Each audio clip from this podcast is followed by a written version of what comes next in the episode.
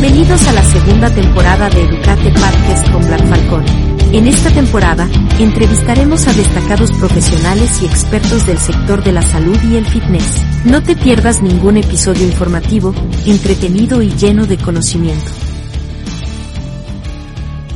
Hoy tenemos el honor de contar con una invitada muy especial, Maray Suárez, periodista y coach de vida. Maray es una mujer migrante que reside en los Estados Unidos y que ha dedicado su vida profesional a ayudar a las madres a encontrar un equilibrio emocional y mejorar su bienestar. Como madre, esposa y profesional, Maray tiene una visión única sobre los desafíos que enfrentan las madres en su vida cotidiana y cómo la gestión de las emociones puede ser un factor clave para alcanzar una vida plena y feliz. Estoy seguro de que su experiencia y conocimiento serán de gran valor para todos nuestros oyentes. Bienvenida, Maray. Hola, ¿Cómo no te- vamos? ¿Cómo es que no te veía, no te veía conectado. Tuve que entrar a tu perfil y ahí en las historias era donde se veía que tú estabas conectado. No entiendo nada, los algoritmos de Instagram son así. Suele Perdona. pasar, suele pasar. Ya me estaba yo poniendo, yo dije, uh, va a tocar, A pasado, pasar. Pero bueno, no hay problema. Bienvenida, Maray. Muchísimas gracias por compartir un momento conmigo en este espacio de Educate Podcast con Bla Falco. Así que bienvenida y gracias. gracias por invitarme, gracias Falco, gracias por invitarme. Un placer estar aquí contigo. Excelente. Había, ya había analizado bastante este tema, por lo que trabajo con, trabajo con bastantes mujeres y también había mirado esa parte de las emociones entre las mujeres que son mamás, entonces quería abordar este tema. No soy experto en la gestión de emociones, pero tengo, tengo ciertas ideas de toda la gestión de emociones y toda la cosa, pero me, me gustaba, yo decía, andaba buscando, andaba buscando y decía, vamos a encontrar una persona que realmente esté certificada, que realmente esté enfocada en eso, la gestión de las emociones y que nada más que Maray, que es, es una mujer, es mamá, inmigrante, ha pasado una y otra, sabe cómo es la gestión, entonces nos habla de su experiencia y vamos a estar hablando un poco de, todo esto de la gestión de las emociones que realmente también me gusta bastante. Lo aplico bastante a mis alumnas que son mamás y les miro esa parte y funciona bastante. Así que vamos a ver tu enfoque, vamos a ver tú sobre tu experiencia. Pero primero, Maray, me gustaría saber cómo llegó Maray a convertirse en coach de vida, enfocarse en las emociones. Bueno, Maray, eh, durante 20 años veo a Carlos Armando, un excelente periodista conectado, le doy mis saludos, un periodista, un periodista de Telemundo que es mi amigo y que quiero mucho, Oxana también conectada, una amiga de Cuba. Durante 20 años fui periodista de la televisión y desde el 2017 yo siempre sentí algo que debía, que necesitaba como que conocer e investigar el mundo emocional, porque a modo de juego siempre decía cuando vi el secreto, primero lo hacía a modo de juego de prueba, por eso digo que este es mi laboratorio de vida. Y, de- y- me, me trazaba algo o pensaba algo positivo por mucho tiempo y veía que ¡pa! lo lograba, cosas sencillas y luego algo negativo y también me pasaba. O sea, yo quería comprobar y dije, hay mucho más dentro de uno que esto que vivimos en el mundo exterior y yo quiero ser partícipe de eso para mi vida, descubrirlo, pero también quiero hacer de eso mi propósito de vida, ya no desde el periodismo, sino desde mi percepción de lo que es la vida y no desde la percepción de otros de lo que tiene que ser la vida para mostrarle a los demás. Y entonces por eso eh, decidí empezar a estudiar sobre la inteligencia emocional, todo esto que tenemos dentro, y a partir de ahí comenzó. Fue en el 2017 por ahí, seguí haciendo el periodismo, pero ya no me sentía como que debía estar, no me sentía motivada por eso. Y a partir de ahí sigo y continúo preparándome. Soy alumna de Ismael Cala, del Cala Academy, he estado en cursos con Joe Dispensa, y, te digo que todavía me siento o siento que es un camino constante de aprendizaje en el que todos los días tienes algo nuevo que descubrir de ti mismo, de, o sea, de uno mismo. Y, la gestión emocional es como lo que me ha ayudado. Y cuando me convertí en migrante, pues dije, esto son herramientas que necesita el, el migrante para sobrevivir y sobrellevar esta mochila emocional con la que carga desde su país cuando llega a otro. Y por ahí está el camino, Falcón. Excelente, excelente. ¿Y cuál creerías tú que es tu enfoque, tu filosofía en cuanto a trabajar con alguna persona que necesite la gestión de emociones?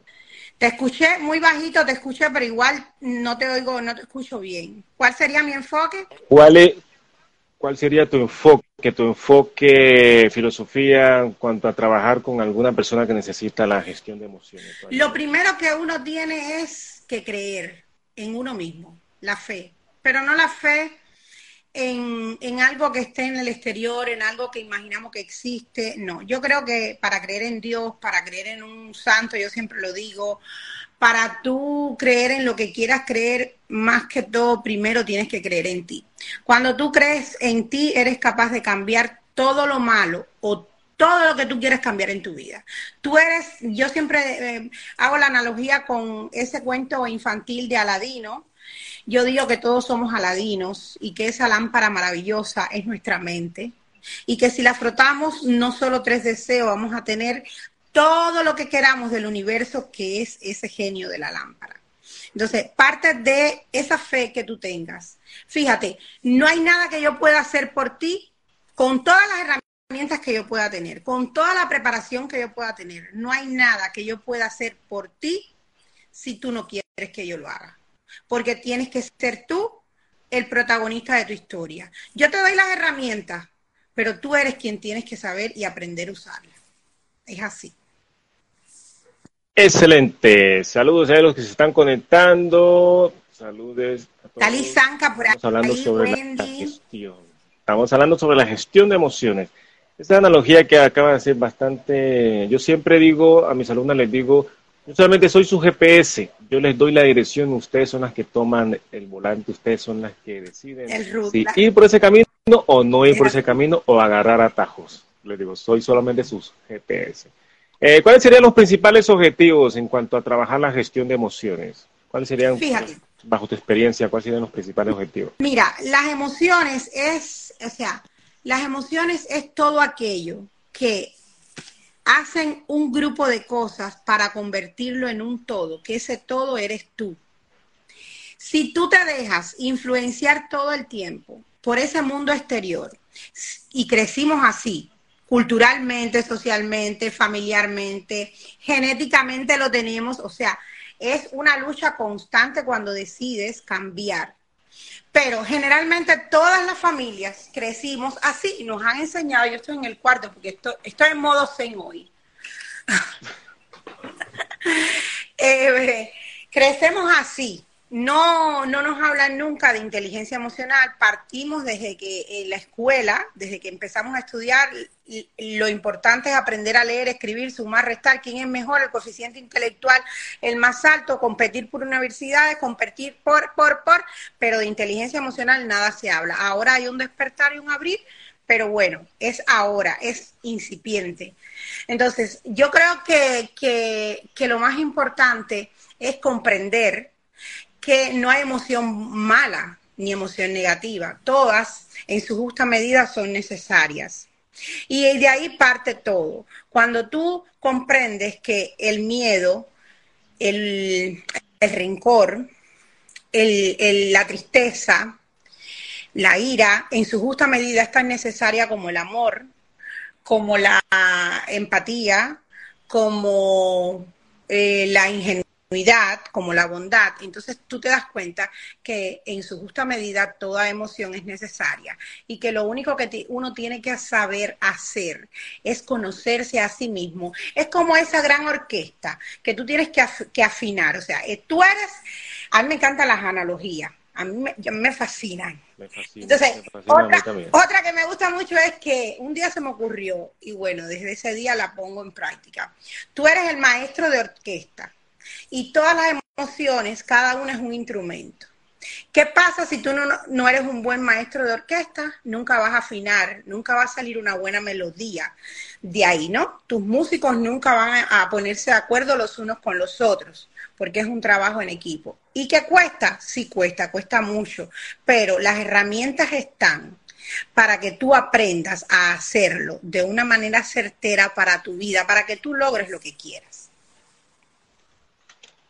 Muy bien, eso importante bastante. Hoy en día ya se está viendo poco a poco, se está hablando sobre las emociones, no, no, tanto como quisiera yo realmente que se hablara. Como quisiera yo, pero bueno, al menos, lo, al menos hay un despertar. Pero hay un despertar, mira, ya entrando como un poco más en materia, me gustaría, ya tú eres mujer, madre también eres, bajo tu experiencia, me gustaría abordar un poco esa parte de la madre porque He trabajado yo con mujeres que no son madres y con mujeres que son madres y he visto bastante que hay diferencia en cuanto a su gestión de emociones, porque ya cuando están los hijos niños, sobre todo niños pequeños, esas emociones en cuanto a esa mujer que es mamá con niños pequeños y esas emociones en cuanto a la, mamá, la mujer que no es mamá, anda libre, son diferentes. Entonces me gustaría abordar un poco esa parte. Eh, ¿Qué crees tú que es la importancia de una madre lograr aprender a gestionar sus emociones? Fíjate, cuando tú, cuando tú te conviertes en madre, si empezaste tu trabajo introspectivo desde antes de, te va a ser mucho más fácil. Pero, mira, tú puedes tener el mayor control emocional sobre ti, pero cuando eres madre, obvio, es lo que te hablaba ahorita, esa montaña rusa emocional de miedos, de tristeza, de sobreprotección, la vas a llevar te va a llevar muy deprisa. Ahora, si tú sabes cómo balancear esa, esa mochila emocional, cómo, em, cómo balancear esa montaña rusa, pues te va a ser más fácil. ¿Por qué? Porque vas a buscar, yo digo que eh, Internet, las redes, es una, tú pones algo y tú encuentras de lo que tú quieras buscar. Y sobre este campo de la inteligencia emocional, de cómo desarrollarlo en los niños, aun cuando la escuela no esté fuerte, ese trabajo desde casa, todo lo que tú puedes hacer. Quizás tú seas el bicho raro de tu entorno, pero no importa, porque todos que, los que han logrado grandes cosas en su vida han sido siempre los bichos raros. Entonces, ¿por qué no ser uno más? Pero ¿por qué no ser uno más? Y se vale llorar, se vale gritar. Hay veces que uno dice, ay muchacho, eso es normal mal. No se trata cuando, cuando tú hablas de gestión emocional, no se trata que tú seas una persona perfectamente, no, no, social, cultural, no, no, no. Se trata de, sabes qué hacer, fíjate, vas a saber qué hacer con lo mismo que te puede pasar de no saber gestionar tus emociones, pero sí vas a saber qué hacer y cómo hacer. En vez de gritar, vas a guardar silencio, vas a respirar, vas a tomar un 10, vas a llamar a tu hijo, yo he tenido etapas en mi vida, tengo dos hijos, uno de 22 y uno de 10, diferentes generaciones, diferentes etapas de mi vida. Con el, el más grande fui más posesiva, más miedo, más tampoco tenía hoy las herramientas que tengo. Con el más pequeño, yo digo que él se, se salvó, el hermano mayor dice, se, te salvaste. Con ese somos un poquito más de dejarlo más tiempo jugar, de, pero pero pasa así, o sea, cada uno es una, ha sido una escuela diferente de vida y de maternidad para mí, para mí. Igual cuando llego al trabajo veo que está un plato sucio, que hay un par de zapatos regados, doy un grito, igual me molesto porque es que somos seres humanos, ¿entiendes? Pero tienes otras maneras, no es, no para el día a día, porque ese día a día uno lo, lidia con él de manera de mamá hijo, el grito, esto, el otro, eso pasa, pero sí con cosas más fuertes si tú sabes cómo hacerlo, sentarte, conversar. Yo cuando mi hijo más chiquito está bravo, le digo, cuando, cuando ya tú creas que yo pueda conversar contigo, me dejas saber eso, antes yo no lo hacía, yo me imponía. ¿Ves? Ya no. Ya le digo, no, no, cuando tú crees que puedo hablar contigo, sea él se calma, ya él me conoce, los hijos te conocen. Hay veces que uno se imponen decir, tienes que hacer esto, esto, esto, esto, no. Los hijos ven, miran, y tú a veces no tienes que decirle las cosas, ellos van captando de ti esos valores, esa positividad, ese amor, esa manera de ser, ese enfoque que tú le das a la vida. Ellos lo ven, ellos lo ven.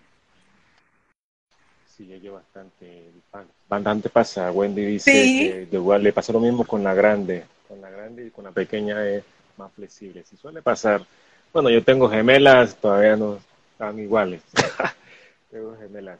Bien, Maray, eso bastante bien. en estos días está hablando con una, una, una, alumna que me tiene unos hijos, tiene un hijo de dos, tres años tiene. Entonces me hablaba que ella quería entrenar, que ella podía entrenar, que a veces no podía entrenar, que a veces se estresaba mucho, que me enfocaba mucho al hijo, que el hijo. Entonces me decía, es que no sé, cómo manejar mi estrés, no sé cómo manejar mi, mi ansiedad, no sé si es ansiedad, si es estrés. Entonces me hablaba, me reventaba el oído tanto decirme que no sabía cómo. ¿Cómo podrías tú dar unos tips de cómo identificar esas emociones y cómo lograr regularla? Porque me hablaba eso también, mm. no sabes si era estrés o Mira, estaba explotada. Tú sabes lo que pasa, que nosotros, nosotros somos expertos, el ser humano, cuando digo nosotros digo las madres, no solo las madres, todos. Somos expertos en buscar pretextos y justificarnos con cualquier cosa para autovictimizarnos y decir, es que no tengo tiempo porque es que mi hijo no me deja porque es que lo primero que tú tienes que hacer es darte valor tú, tú como ser humano porque a lo mejor cada quien tiene su propia historia, pero cuando tú oyes a una persona, es que no sé si es estrés, que no sé si es ansiedad, lo primero para mí, lo más poderoso que hay para uno organizarse y tratar de encajar, como yo digo, ese rompecabezas emocional que tenemos, es escribir, la técnica del writing. Cuando tú escribes, empiezas como a ordenarte. Si ella cogiera y e, todo eso que ella te dijo a ti, ella lo escribiera en un papel, estoy como loca, ella está reconociendo ya eso, fíjate, ya ella no se lo está diciendo a nadie, ella lo está reconociendo, yo estoy como loca, me siento que no puedo más, no es decir las cosas bonitas, lo malo que ella siente, no tengo tiempo, quiero entrenar, estoy frustrada, este niño me tiene a maltraer, por culpa de él no puedo, todo lo que quiera ella escribir. Cuando ella termine y haga dos minutos de respiración consciente, dos minutos nada más de respiración consciente, ese rompecabezas emocional que está buscando la forma ahí adentro y no la encuentra, va a ir, si no todas las piezas, pero va a ir como que buscando las piezas, algunas van a engranar, otras no, pero ya empezó. ¿Por qué? Porque ya está pensando desde ella misma, desde lo que ella quiere. ¿Entendiste? Entonces, eso es necesario comprenderlo. No hay técnica más poderosa que escribir y ahí te vas a decir, es que no tengo tiempo para escribir, no es que no vas a tener tiempo nunca, ni para respirar, porque tú no, el tiempo vive de ti, tú no vives con el tiempo, o sea, tú no condicionas el tiempo a ti, tú eres esclavo de él. Y eso se ha hecho social y culturalmente un cliché, no tengo tiempo. Ay, como me hubiera gustado ir a tu taller, pero no tuve tiempo. Ay, como me hubiera gustado comprar tus cuadernos, pero no tengo tiempo. Ay, pero, ¿entiendes? Entonces siempre victimizamos, nos auto-victimizamos, echándole la culpa al tiempo o a lo que sea. Al tiempo, lo que sea. Sí, hoy en día es muy de moda eso, el no tengo tiempo. Está muy de moda eso.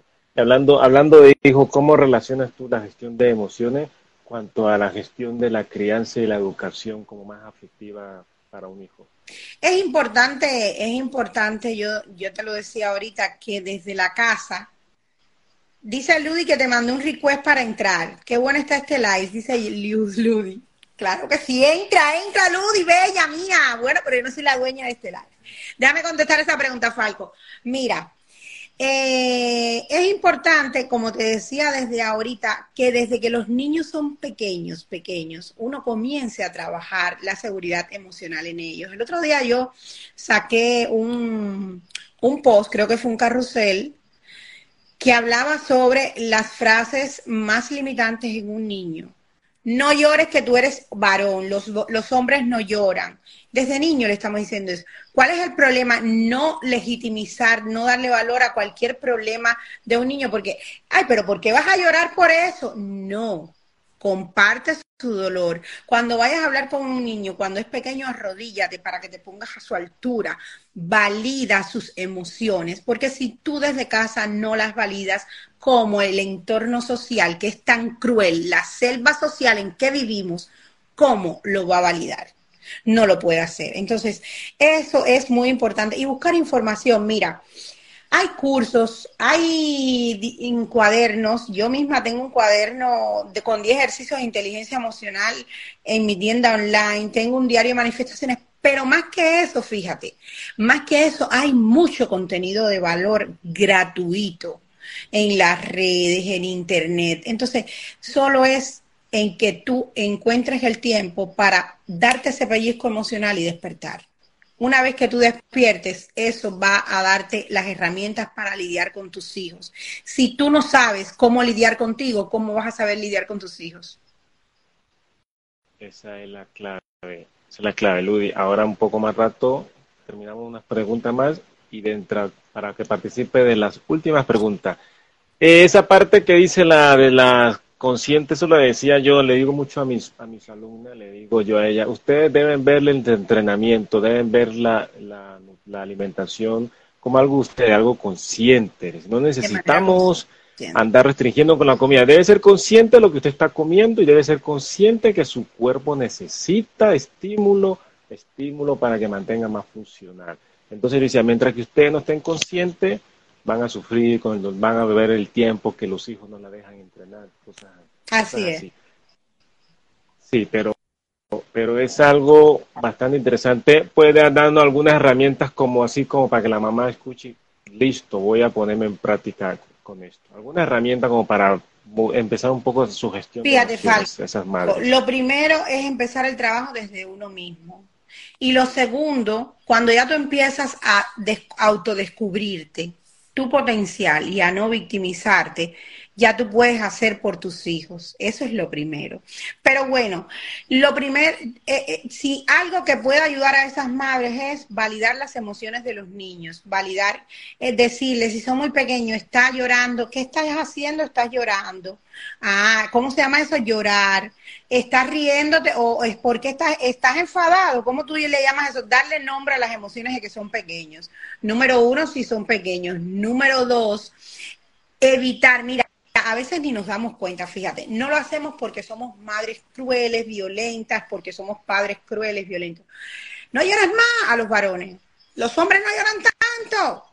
O ¿Por qué tú estás jugando con otra niña, a las mamás, dos mamás? No, es una mamá y un papá. O ponte a ayudarme a limpiar y a fregar, que las niñas lo que hacen, tú eres hembra y tienes que aprender, porque a mí desde chiquita me ponían a fregar a los 10 años. ¿Entiendes?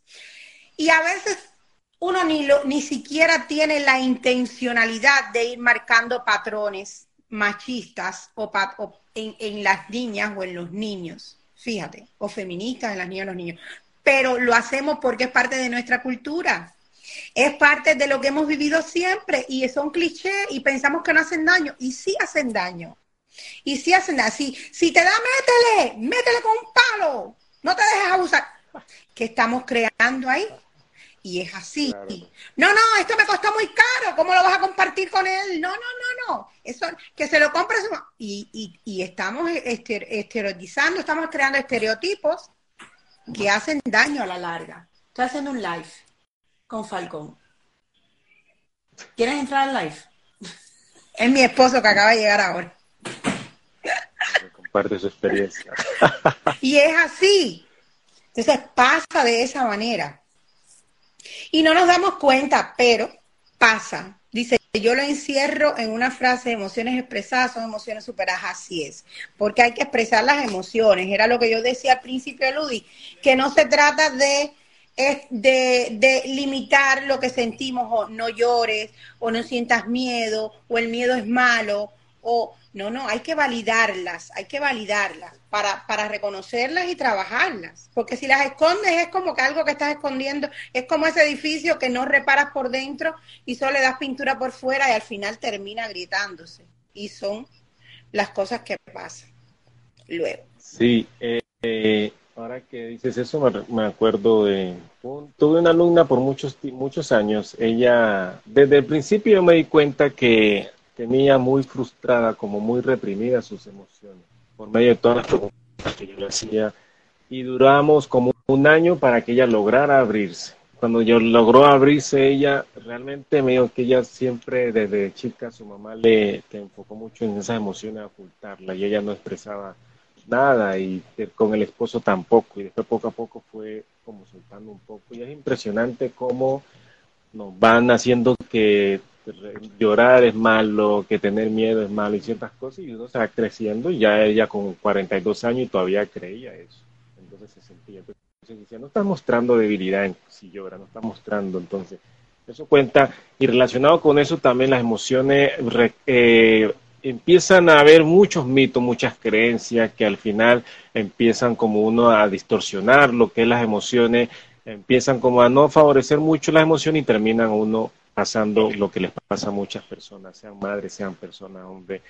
Y vamos a hablar sobre los mitos, me gustaría hablar, tengo algunos mitos aquí. Dice Wendy, dice Wendy Falco, incluso yo me he equivocado con mi niña grande y la verdad le he pedido disculpas porque soy mamá gallina por esas actitudes. Claro, es también importante pedir disculpas a nuestros hijos porque esa mamá gallina que habla Wendy lo hemos sido todas. Entonces, esa sobreprotección lo que hace es limitarlos a ellos, porque tenemos miedo de que salgan, porque además, ¿sabes por qué tenemos tantos miedos también? Fíjate, te lo está diciendo una periodista que no va a ejercer el periodismo en este país nunca.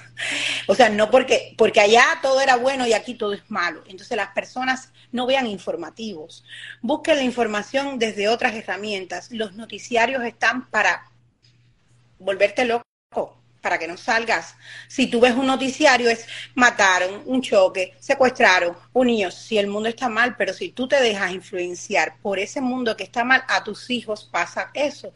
No los dejas salir. ¿Crees que en todas las escuelas hay tiroteos? Sí, hay violencia, pero no es la generalidad. Entonces, tú no puedes vivir levantada y conectada a encender un informativo. Mi respeto para todos los periodistas del mundo, los respeto pero no, porque si yo quiero descubrirme lo que yo soy, los valores que yo tengo dentro de mí, es desde mi perspectiva y desde lo que aprendo, no inducida ni dogmatizada por lo que quieren que diga cualquier dueño de medio prensa. Haya un gobierno, aquí un dueño, vale igual, ¿entiendes? Entonces, no, cuando tú quieres hacer auténticamente tú y descubrir todas esas herramientas emocionales, no puedes lidiar con algo que tienes que decir. No puede ser que yo sea Maray periodista hoy hablando de emociones aquí, mañana yo tenga que salir a hablar de un tiroteo en la esquina y que el rating, yo sienta a una política editorial diciendo, el rating lo da las desgracias, hoy no hace desgracia en los noticieros. No puede ser, ese morbo tiene que terminar un día. Tiene que terminar. Así como dice Ludi, hay que tener cuidado con lo que entra en nuestra mente. Eso mismo le digo yo a mi esposa, mi esposa ve tanto esas cosas, noticias sobre niños. Yo le, yo le digo a ella, tú como madre no deberías ver esas noticias relacionadas con niños, porque tienes, eres madre y te va a afectar. Yo no veo noticiero. Aquí no se ve noticiero. Ninguno. Y tengo amigos periodistas aquí, los admiro y cuando veo un trabajo bonito que vale la pena, lo comento y le digo, pero no veo noticiero. No se me ha perdido nada. Hay tantas cosas buenas por las que celebrar y hay tanta gente linda de las que hablar y hay tantos buenos trabajos periodísticos que se pueden hacer de cosas buenas en el mundo que no entiendo por qué yo tengo que levantarme mirando un choque, un asesinato, una violación, un robo. No. Mi película es otra, mi información es otra, yo tengo que vivir con eso. Como dice Ludi, hay que tener cuidado con lo que entramos a nuestra mente. Mucho cuidado.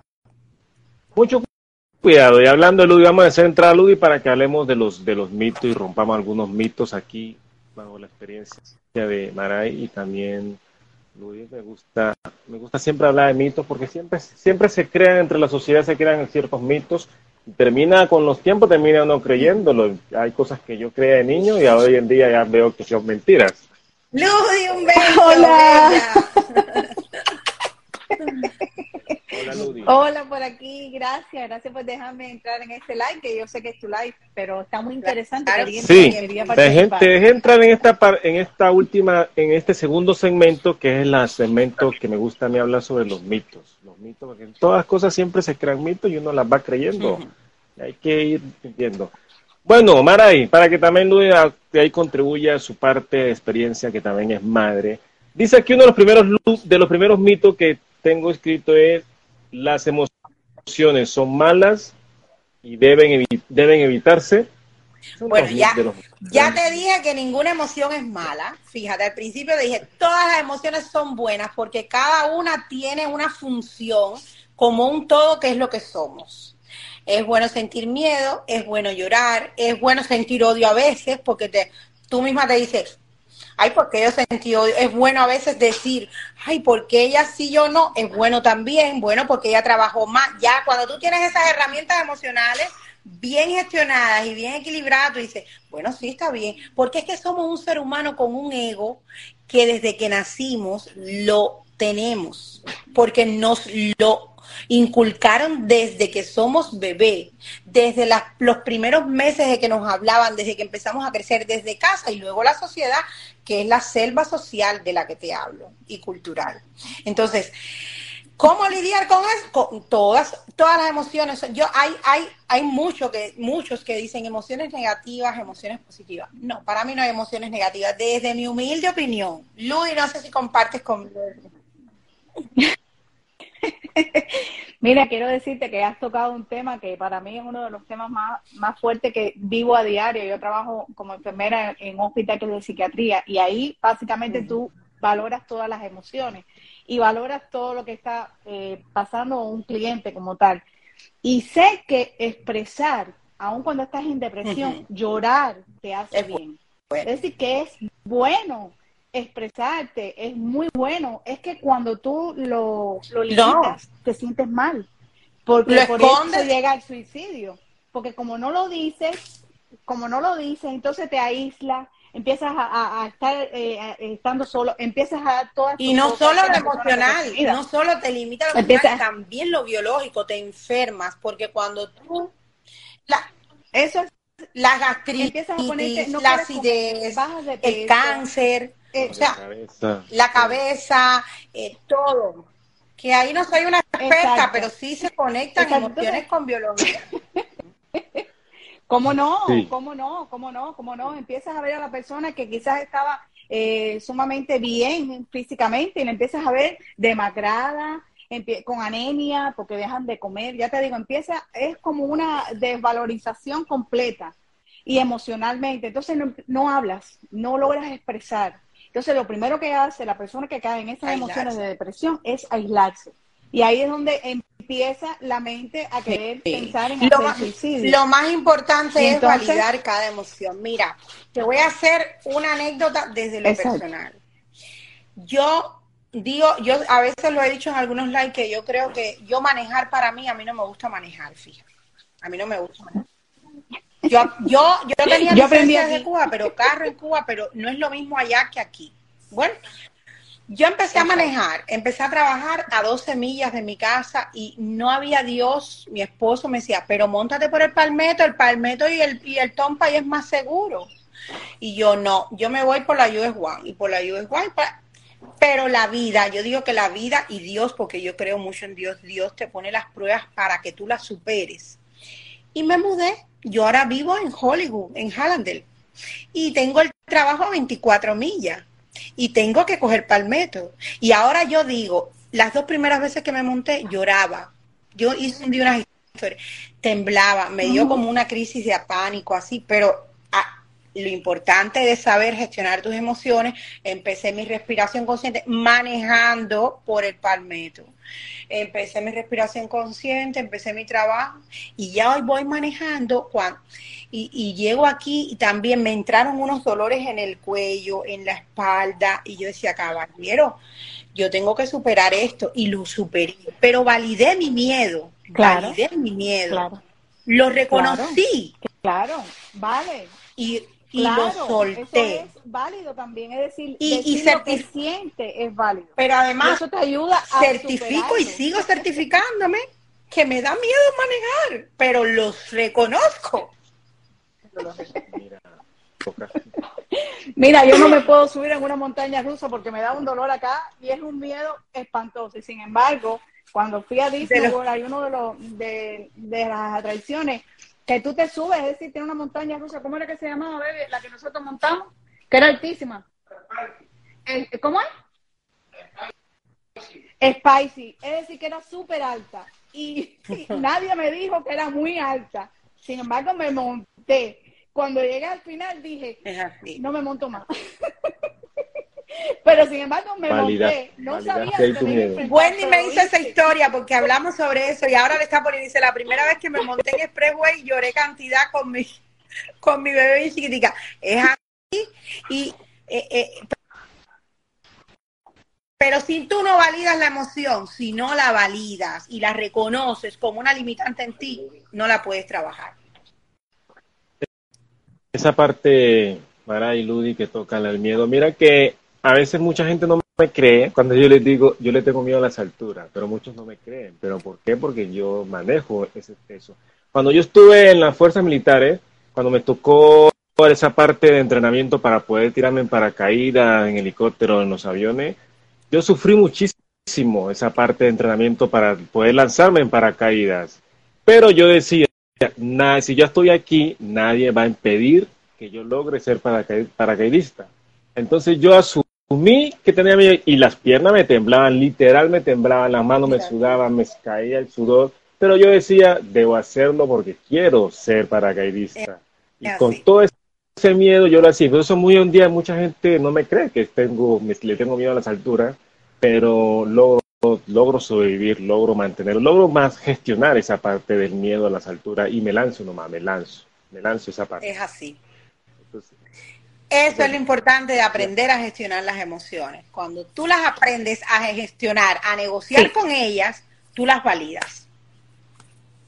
Claro, y hablando de eso también, eh, a muchas personas, como también con la misma niña que hablaba la otra vez, que ella de la vulnerabilidad, se le enseña mucho a las personas si muestran sus emociones, las muestran débil. débil. ¿Qué opinan sobre esa parte de no mostrar sus emociones porque eres débil, eres una gallina? Bueno, yo no creo que sea debilidad. Yo creo que la vulnerabilidad a veces te hace ganar mucho. ¿Por qué? Porque estás cuando tú, y ahora me hiciste recordar en un encuentro que tuvimos hace poquito con Eliane, en que eh, la despedida de Yai y de Yenli, que se iban ya a mudar. Eh, en mi primer taller yo hubo dos momentos que yo me emocioné hablando y como yo soy muy llorona y como que me emocioné así, pero me contuve, ¿no? Y, y Eliani me dice en ese día le encuentro y dice, Maray, tú sabes que en tu taller, ella estuvo en el taller presencial, me dijo, tú sabes que en tu taller yo te admiré más porque tú te mostraste vulnerable y yo aprendí en ese taller que es válido sentirse vulnerable. Yo pensaba que no, que un coach de vida no se podría mostrar vulnerable. y yo le dije, es que parte, es que somos seres humanos.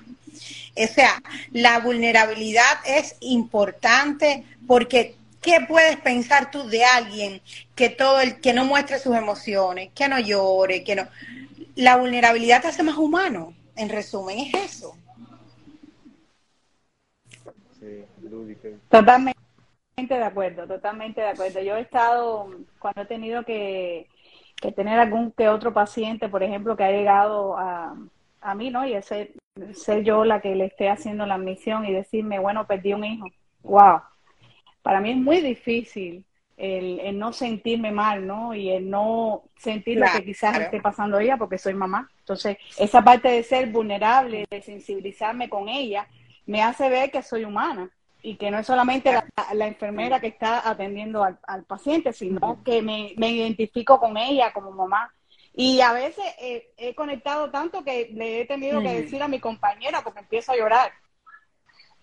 he conocido su historia y no puedo, es decir, he empezado a decir, no puedo seguir eh, haciéndole la admisión y he tenido que moverme, ¿no? Y dejar que ella sea la que termine. Vulnerable, claro, yo recuerdo que eh, cuando yo estaba en Cuba, yo, yo hacía un programa que era un programa de crítica social y eso, y un día fuimos a hacer un programa a, al centro, a un centro donde atendían a jóvenes, adolescentes de droga, por droga, por adicción a las drogas.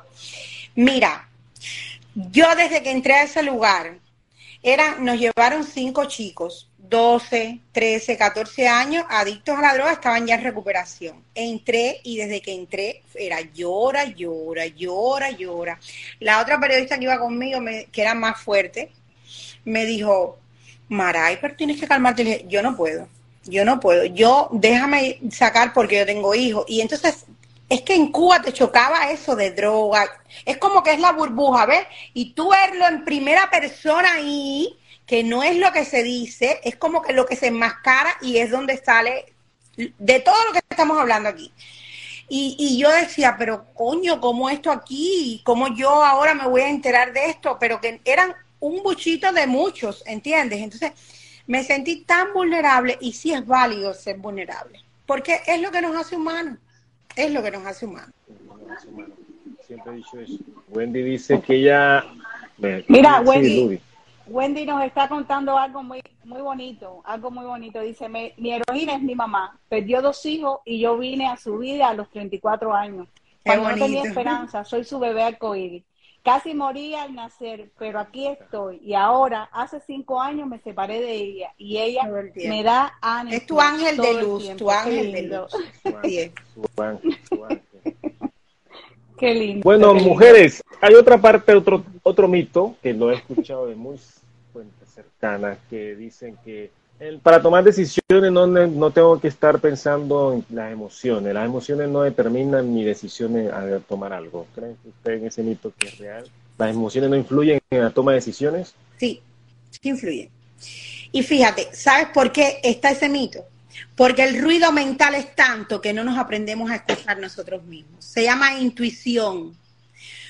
Aprende Aprende a quedarte en silencio y así acallas ese ruido mental, porque cuántas veces, pero cuántas veces tú no mismo tú no te dices en fracciones de milisegundo, ah, no, y lo haces y después decías, coño, pero ¿por qué no hice lo que pensé? Porque tu ruido mental no te dejó escucharte.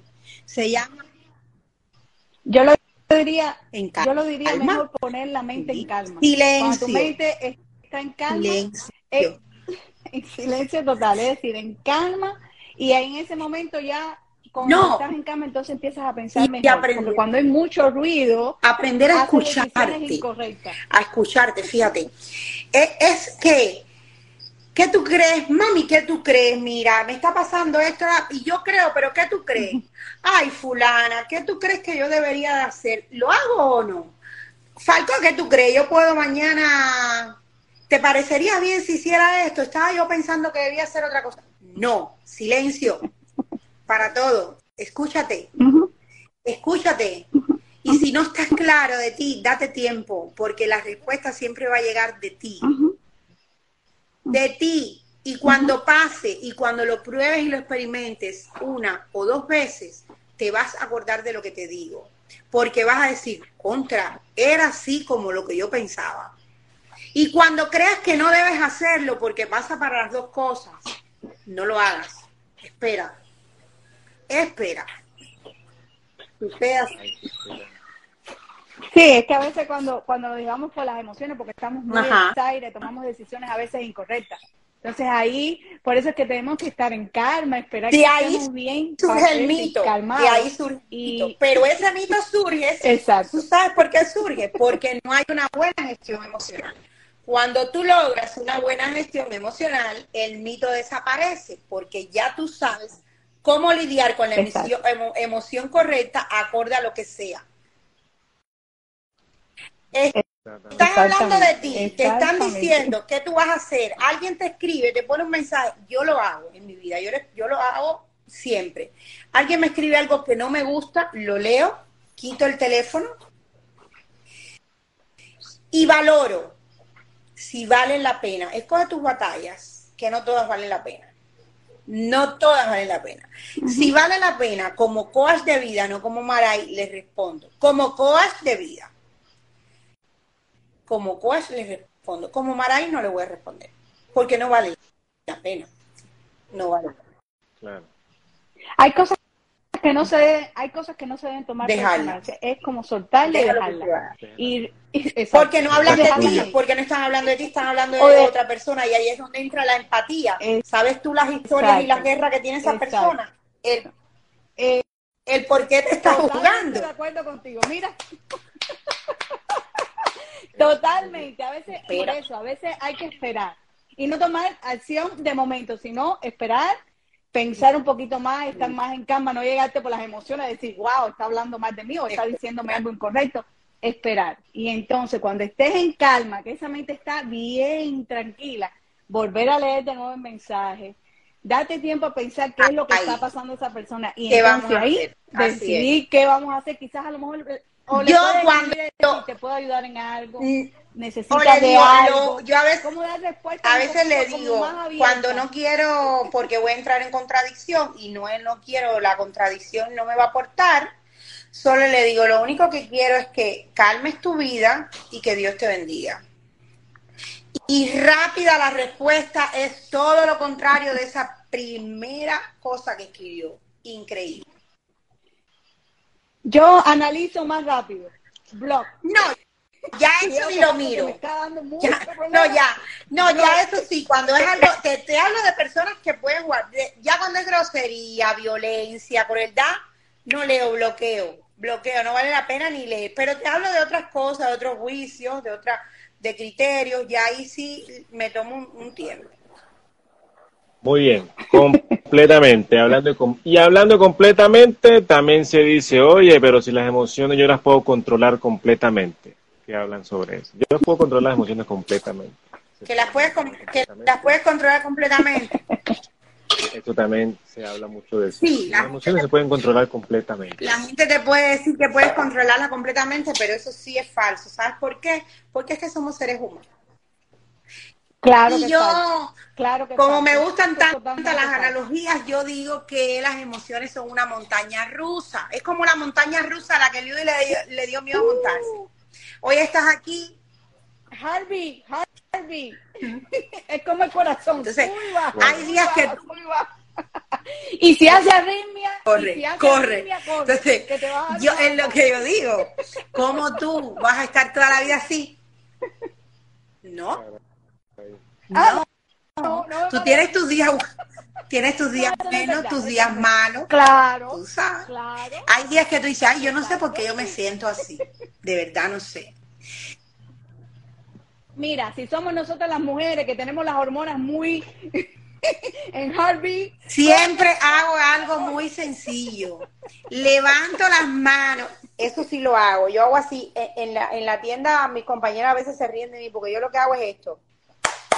¿Qué pasa, Maray? ¿Qué pasa hoy contigo? No, no, no, no, no, no. Levanta, levanta, levanta, levanta. Increíble, me pongo música y voy levantando y voy saliendo. porque es así? Porque son llamados a la acción, a mente. Y está estudiado y son ejercicios de grandes maestros. Aplaude al universo para que actives su buena vibra. Y si no, y si no acalla, y si no acalla, manda a callar. Sí, cuando es contrario, sí. Cállate. El contrario, cállate. Sacude, sacude ahí. Sacude, cállate. Mira, tú sabes algo que me relaja mucho a mí, que nunca lo he hecho, pero yo siento que me relaja y quiero, sé que existe. La, eh, hay, yo, hay alguien que lo, hay muchas personas que lo hacen y que lo vinculan con las emociones, que es algo así como bailoterapia porque yo lo hago, mira, yo lo hago, pero fíjate, no solo por con ritmo, sino así, calma, como que tú te tires para donde quieras, así, no tiene que ser algo orgánico. Y eso a mí me resulta que me siento relajada luego. Yo no tengo... A mí me tienes que poner música. Yo soy más a lo cubano. A mí tú me pones la música, ponme el rumbo y vamos a eso, vamos a bailar y vamos a relajar. Es más, cuando yo termino las 36 horas de trabajar en tanta atención en lo que es el hospital mío, que es totalmente psiquiatría, Muchacha, yo tengo que llegar a la casa y poner música, pura música, y música de baile, música que me saque. Y eso me hace tanto bien, súper bien. Bien. Eso, hablando de eso, de ritmo, toda la cosa, también hay veces que dicen, pongamos, hay personas que son tienden a más a la depresión, a la tristeza, más a la alegría. Entonces también dicen, no, si ella es innata, sí, ella es innata, ella nació así triste, ella nació así alegre. Vean ustedes que la, realmente la persona nace triste, nace alegre, o es que con el tiempo se va desarrollando. Eso, eso tiene que ver con, con el, el, entorno de crianza de Guac. Hay seres de luz, ¿verdad? Que siempre están pero no es que sean personas que todo el tiempo, pero sí transmiten mucho luz, mucha luz. Hay personas que transmiten mucha luz, pero no es que sean totalmente siempre alegres. Toda emoción es válida y lo pueden sentir. Lo que ¿qué pasa, hay personas que sí te iluminan. Es como personas, yo les digo personas vitaminas, que tú las ves y te, te, tú las admiras porque, fíjate, no es que estén todo el tiempo alegres, pero tampoco, pero quizás tú las ves todo el tiempo alegre porque son, no estás acostumbrado a que veas una persona que no está llorando todo el tiempo sus males y sus problemas. Porque, porque nos hemos acostumbrado también culturalmente y socialmente a que tengo que contar, ay no, o sea, a ver las sombras y no las luces. Y eso no no significa que esa persona sea feliz completamente. Esa persona está haciendo con lo que tiene mal, o sea, viendo o dándole, viendo o dándole su mejor perspectiva óptica al tema. Es así. Creo que, creo que eso lo vemos mucho por aquí, por las redes sociales. No sé si oíste la, historia de una modelo, que una modelo americana de aquí, que sufría de una depresión súper deep y sin embargo en los posts y en, en, las redes sociales siempre salía contenta, salía feliz. Y sufría de una depresión ah, sumamente una agresiva, que la llevó al suicidio. Es decir, que no todo lo que vemos, no todo lo que proyectamos es la realidad. A veces proyectamos mucha alegría, gente que está mm. siempre, que tú le dices, ay, son vitaminas, como, como pensamos, y realmente en el fondo está escondiendo quizás algo más. Entonces, a veces lo que no podemos buscar a alguien por lo primero que vemos. Aunque bueno, no es menos cierto que es verdad lo que tú dices, hay personas que son vitaminas. Vitaminas porque aún pasando por pruebas son capaces de transmitirte esa alegría, que tú, de hacerte que tú dices, bien. y a la vez pero le pasó esto y cómo puede coge eso que le pasó como herramienta para crecer y ayudar ¿Entiendes? Pero, pero no es que no lo hayan sufrido, no es que, pero sí saben qué hacer con eso malo que le pasa. Porque tú tienes dos opciones siempre. Tú vas a tener la opción de montarte en el muro de las lamentaciones, quejarte, lamentarte, porque a mí, porque a mí, autovictimizarte o coger eso que te pasó, porque al final no puedes cambiar lo que pasó. Lo que pasó, pasó. y, ni, y, y, si te dan dos opciones y tienes dos cosas por hacer, coño, vamos a coger la mejor, la que me ayude a mí, la que pueda ayudar a los demás, porque al final de la otra voy a autodestruirme yo y no voy a volver el tiempo atrás. Tenemos que vivir el ahora. El ahora es lo que importa. de acuerdo. Lo que pasó, no hay vuelta atrás. Totalmente. Creo que, la, creo que la enseñanza es como vivir el día a día, sacar lo mejor del día a día, de lo que pasó, ah. aprender, porque aprendemos de esas lecciones crecer un poco nos cuesta nos cuesta entenderlo pero es así. Y suena muy sencillo decirlo pero es muy difícil hacerlo fíjate. Muy difícil. Cuesta. Sí sí, es verdad. que algo algo que hablaba Maray de que estaba acostumbrado a como a las cosas malas como me puse yo ahora a veces hago algunos experimentos cuando voy a lugares así como con más personas eh, cuando me preguntan cómo está Falcon y yo para ver la reacción de las personas estoy mal.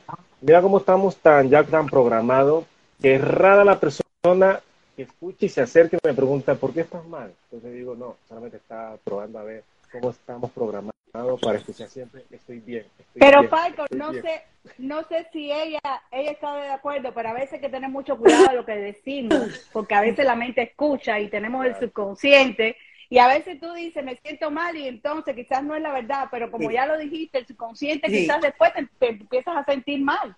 Entonces hay que tener cuidado en lo que hablamos. Las palabras tienen poder.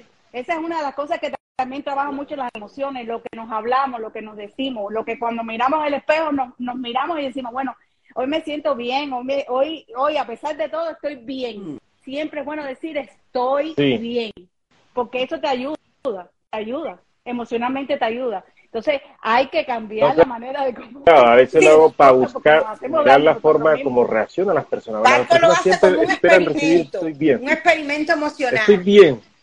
Siempre dicen estoy bien, estoy bien. Pero cuando alguien dice estoy mal, es raro el que dice, ¿y por qué estás mal? Sí, es como, como que ya estamos ah, robotizados. Siempre oímos lo que siempre, eh, lo que hemos escuchado. O sea, estoy bien, estoy bien, estoy mal. Ah, ay, ay, me alegro mucho. Porque siempre lo que oye es estoy bien. Ah, Muy bien, mujeres. Esto ha sido maravilloso. Esta parte, me gusta bastante esta parte de las emociones. Ya para terminar, quiero hacer una comparativa bastante que me, me lo han hecho saber bastante a mí en cuanto a... Porque muchas personas, muchas personas creen o dicen, no, es que Falcon sabe muchas cosas, ¿cómo, lo haces para saber tantas cosas? Eh, para hablar allí, para hablar acá, que te muevas aquí, todas esas cosas. Entonces mi mentora me decía, mi mentora me decía, no es que sepas, bueno, sí sabes, pero no es que seas superior a ellos, simplemente durante todo tu tiempo has logrado tener inteligencia emocional, has logrado saber cómo manejar tus emociones y eso hace que las otras personas te vean como, como una experta en, algunas cosas. Entonces quería decir eso.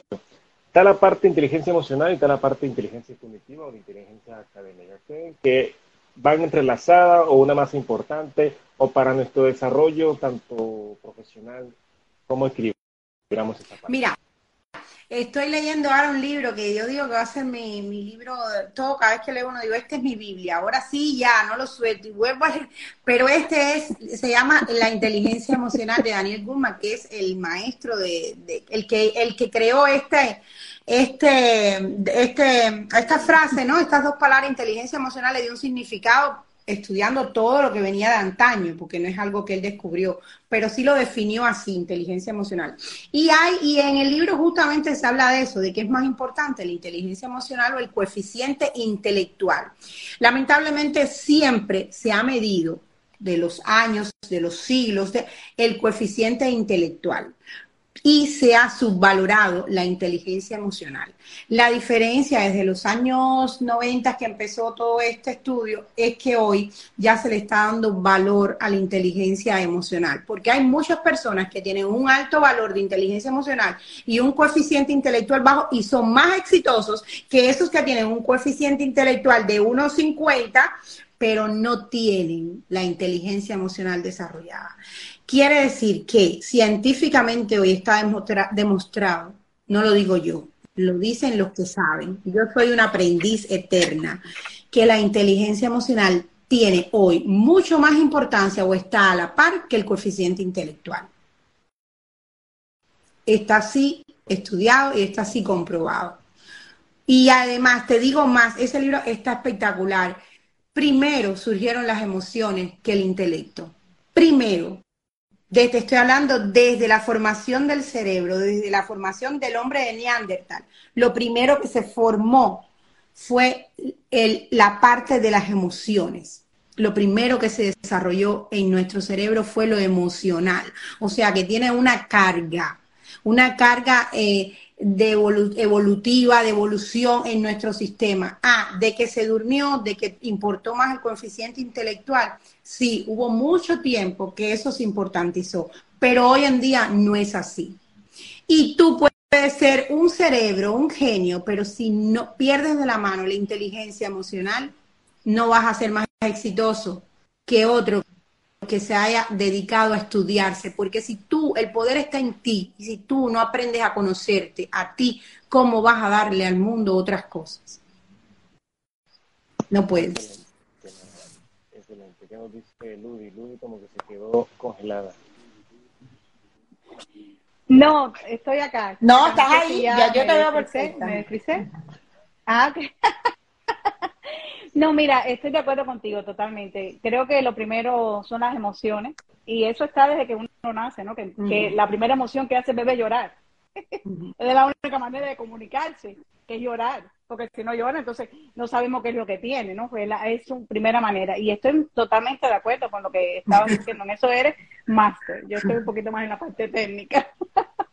Pero sí, es verdad, es verdad. Yo creo que hoy por hoy se le ha dado una gran importancia. Ya en lo que es la parte mental, hoy todo, todas las emociones hoy se ven clásicas. Hoy cuando alguien te dice, ay, me siento mal, ya los médicos te ya le dan otro valor. El, médico te dice, bueno, y, mm. exacto, ¿y en qué te puedo ayudar? Y rápidamente te, te como que te recomienda que vayas a ver un psicólogo, que vayas a ver un mm. psiquiatra. Antes era un tabú, antes de tú hablar de psiquiatría, o decir que estabas trabajando en psiquiatría, te estoy hablando que yo trabajo 23 años en esto era algo bien delicado. Tú decir que ibas a ver a un psiquiatra, ya la gente te cogía Incluso, incluso fíjate, para los negocios hoy, para los negocios hoy, la inteligencia emocional es muy importante para potenciar los negocios, porque uh, cuando tú desarrollas y aprendes a gestionar tus emociones con una buena asesoría, con un buen coaching de vida, tu negocio se dispara, se dispara Uh, ¿Por qué? Porque tú sabes cómo empatizar con las personas, cómo vender. Te proyectas de otra manera. Exactamente. Te proyectas de otra manera. Exactamente. Hoy, hoy somos vienen cositas, vienen cositas, vienen cositas para proyección, vienen cositas, porque estos 20 años del periodismo me tienen que servir para algo. Claro, claro. Maravilloso, Maray, maravilloso ahí, Ludi. Eso me ha, me ha gustado bastante esta charla.